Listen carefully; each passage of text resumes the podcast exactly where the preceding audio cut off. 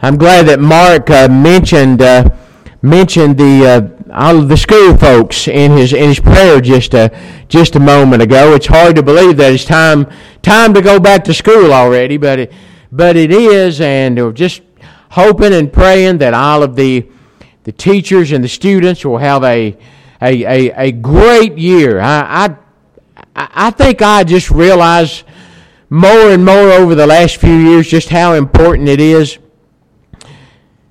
how important our school systems are. And that they not only educate our children, but they try to teach them how to live. And I know that teachers have a, in some ways, have a more difficult time now with those things than they did at one time. And so, uh, prayers for for our teachers, for our school children, for their parents, for all the administrators who will be uh, looking over these things and taking care of. Uh, of the administrative duties. Uh, prayers for all of them. Just hoping for a, a, a good year for all of our school folks. Two weeks ago, when I was in this pulpit on Sunday night, I decided to kind of veer away from the typical lesson and, and I talked about angels and what the Bible tells us uh, about angels, what, what, we, what we do know. And I think in some ways angels are, are still a little bit of a, of a mystery to us. Uh, the Bible tells us that sometimes folks have entertained angels and didn't know it. And so that, that kind of thing, I've, I've always been curious about angels. But tonight, I'm going to go the other direction and talk about demons as they are mentioned in the New Testament, as we see them uh, in the Bible. People ask the question sometimes, is all of that real? I mean, we, we read about demons in, in the New Testament and Jesus uh, casting out demons. Uh, man, it's almost like uh, going to a scary movie. Was all of that real? And the next question they ask is, does that still happen? Well, in the first century, I think we could say without, without a doubt, demons possessed the body and the minds of, of humans in those days. There are, there are numerous places uh, in the four Gospels, especially, that talk about demons and, and a lot of other places where they are they are just mentioned. As you are uh, reading a verse or a passage and it talks about all the things that Jesus did uh, uh, healing the sick and, and the lame and helping the blind to see and it will just add and cast out demons. And it doesn't uh, give us an idea of, of exactly what the story uh, was there or it doesn't tell us how many times he did it but I suspect it was a lot of times.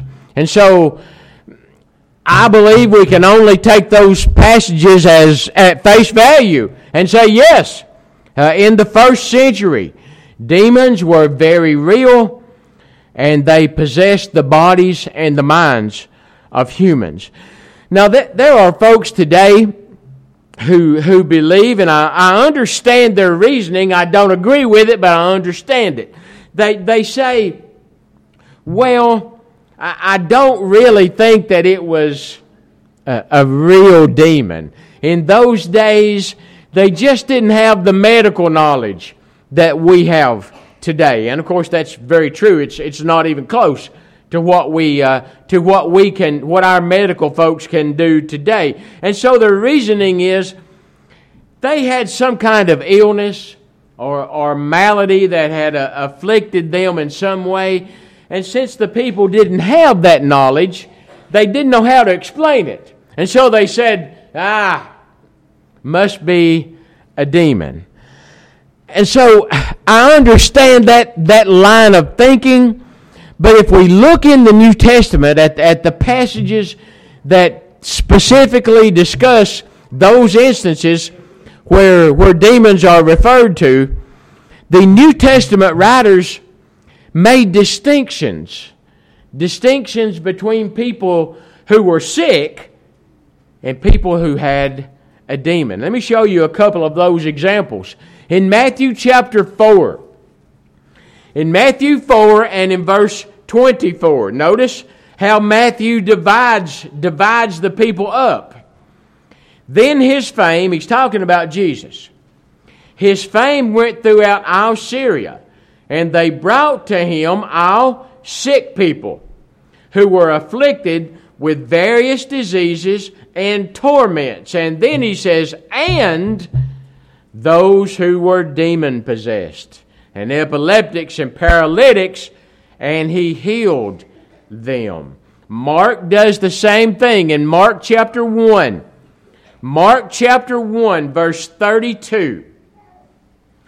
At evening, when the sun had set, they brought to him all who were sick and those who were demon possessed. And the whole city was gathered together at the door. And then he healed many who were sick with various diseases, and he cast out many demons. And he did not allow the demons to speak because they knew him. And so you see, Matthew and Mark in these two passages, they, they make that a, a, a clear distinction between people who were sick and people who were demon possessed. Demon possession was, was more than just an illness, it was, it was a, a very real thing back in those days.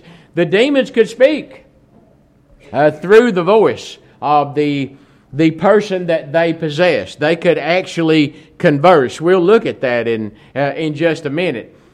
They were conscious, they knew things.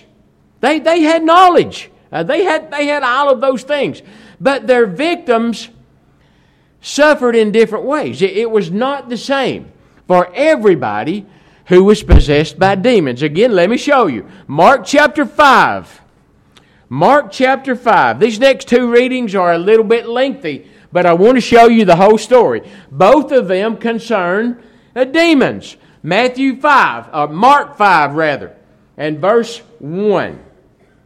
Then they came to the other side of the sea, to the country of the Gadarenes. And when he had come out of the boat, immediately there met him out of the tombs a man with an unclean spirit, who had his dwelling among the tombs. And no one could bind him, not even with chains, because he had often been bound with shackles and chains, and the chains had been pulled apart by him. So that this particular demon gave him super strength. And the shackles broken in pieces. Neither could anyone tame him. And always, night and day, he was in the mountains and in the tombs, crying out and, and cutting himself with stones. So th- this poor man had a miserable life. Now, this demon caused him to have a, a terrible life. Now, now notice, were they conscious? Did they know things? Absolutely. Look at this. And when he saw Jesus from afar, he ran and worshiped him. And he cried out, This is the demon speaking through that man. He cried out with a loud voice and said, What have I to do with you, Jesus, Son of the Most High God? He knew, he knew who Jesus was. I implore you, by God, even calls, calls upon God that you do not torment me. For he said to the man, Come out of the man, unclean spirit. And so he asked him, What is your name? And he answered, saying, This is the demon. My name is Legion, for we are many. That, that poor man was in a terrible shape. And he begged him earnestly that he would not send them out of the country. Now, a large herd of swine was feeding there near the mountains. And so the demons begged him, saying, Send us into the swine that we may enter them. And at once Jesus gave them permission. The unclean spirits went out and entered the swine. There was about 2,000. And the herd ran violently down the steep place into the sea and drowned in the sea. And so this particular man, horrible life. But the demon gave him incredible strength.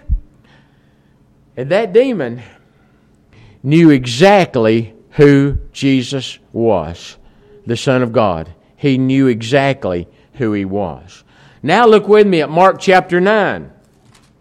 Another story about a demon. but it different different situation uh, affected a, a child uh, in a different way. Uh, Mark chapter 9, verse 17. Then one of the crowd answered and said, Teacher, I brought you my son who has a mute spirit. And wh- whenever it seizes him, it throws him down. He foams at the mouth. He, he gnashes his teeth and, and becomes rigid. And so I spoke to your disciples that they could cast it out, but they could not. And he answered him and said, O faithless generation, how long shall I be with you? How long shall I bear with you? Bring him to me. Uh, the demon would not be able to resist Jesus. They brought him to him, and when he saw him, immediately the spirit convulsed him. It recognized him right away.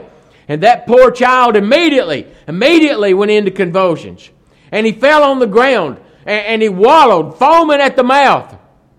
And so he asked his father, How long has this been happening to him? And he said, From childhood. And often he has thrown him into the fire and, and into the water to destroy him. But if you can do anything, have compassion on us and help us. And so it was a miserable, miserable life for this child and no doubt for his family. Jesus said to him, If you can believe all things are possible, if you can believe, all things are possible to him who believes. And immediately the father of the child cried out and said with tears, Lord, I believe, help my unbelief. And when Jesus saw that the people came running together, he rebuked the unclean spirit, saying to it, Deaf and dumb spirit, I command you, come out of him and enter him no more. And the spirit cried out, convulsed him greatly, and came out of him. And he became as one dead, so that many said, He is dead. But Jesus took him by the hand and lifted him up, and he arose. Wow, two, two amazing stories concerning demons. Can, can there be any real question? If we believe the Bible, then we must believe Demon possession in, in that day was a very real thing, and it could be a terrible life for the person who was possessed. But it was not always so. In Acts chapter 16, we have the story of Paul and Silas uh, in the city of Philippi. And they met a young girl there. Luke says that she had a spirit of divination. She was a fortune teller. And apparently that spirit gave her the ability to do that. Uh, she could she could actually uh, tell the future. And Luke says that she made her masters, she obviously was a slave, she made her masters a lot of money. People were willing to pay to, to hear what was going to happen tomorrow and the next day and the next day. And again, those spirits knew things. Luke says that she followed Paul and Silas around and she kept saying, These men are servants of the Most High God. She was right. She was exactly right. She knew that. That spirit knew that. And so this went on for a few days. And finally, Paul got tired of it and, and cast that spirit out. Got him in trouble, uh, him and Silas uh, wound up wound up in jail. But this that spirit, it, it, it doesn't seem that it done her any harm, but it certainly had possessed her, and that spirit certainly had some knowledge. And so we see from these clear examples, very real, and must have been fairly common. Now, if we read the four Gospels, we will see Jesus casting out demons a lot. He did it uh, repeatedly. And it's important to notice that he never failed.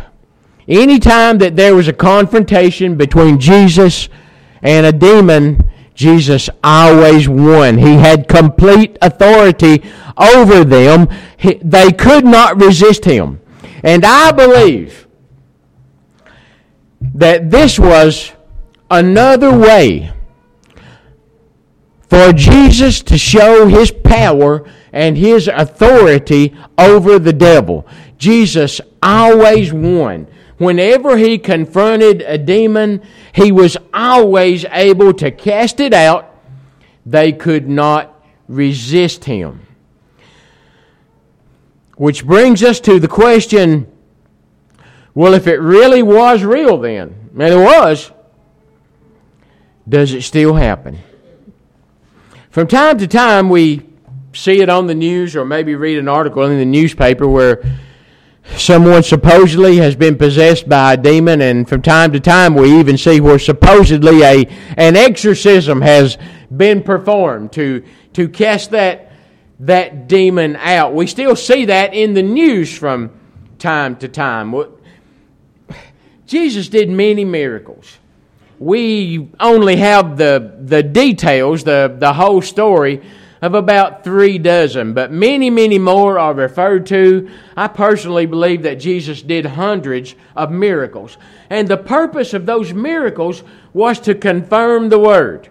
Remember, it was Nicodemus who, who came to Jesus and said, Teacher, we, we know you're come from God because nobody could do what you do uh, unless God was with him. And that was the purpose of the miracles, and Jesus did hundreds of miracles. After the Holy Spirit fell on the apostles on the day of Pentecost, they also could do miraculous things. And Luke tells us in the book of Acts that the apostles could pass on those miraculous gifts through what the Bible calls the laying on of hands. But it seems that that's where it stopped. Uh, those who had had that gift passed to them couldn't pass it any further. And so when all the apostles had passed away, and all of those who had had the gifts passed to them, when they all died, the age of miracles ceased. And I believe that demon possession also came to an end at that time. This was a way for Jesus and his followers to demonstrate their power and their authority over over the devil. They they could they could never defeat him. They could never win. The miracles were to confirm the word. That was that was their proof. That was their evidence. We we must be from God. Look at everything that, that we can do. We can heal the sick. We can help the lame to walk. We can help the blind to see. And we can whip those demons every single time. And I believe that this was a, another way to, to confirm the word. We have power over the devil, and he can't beat us. And when the miracles ceased, so did the demons. It was real then. Uh, there's no question about that. But we don't see it today. I know these last two Sunday night lessons have been kind of uh, different, talking about angels and demons and not really what you expect, I guess, to hear from the pulpit. But still, I hope that you were able to, to gain something from uh, listening to these two messages. We must extend the Lord's invitation before we close out tonight. It's always possible that there's someone in the audience who is not a Christian. And if that is the case, we want to make sure you get a chance to change that for the better by obeying the gospel, repenting of your sins, confessing your faith in Jesus Christ as the Son of God, being immersed in the waters of baptism for the remission of sins. If you have decided to put on the Lord Jesus Christ tonight and become a member of the Lord's church, we are absolutely going to make sure you get that done before we leave this building tonight. We, we, would, we would absolutely be thrilled to help you do that. Perhaps you have obeyed the gospel at some point in your life but for some reason have not been as faithful as you as you should have been and you know that you you understand that if that is the case with you if you're willing to repent of those things that have caused you to, to fall away, whatever they might have been, if, you, if you're willing to throw off those things, then you can ask for the prayers of those that are faithful and you can be restored. And you can do that right now while we stand and while we sing.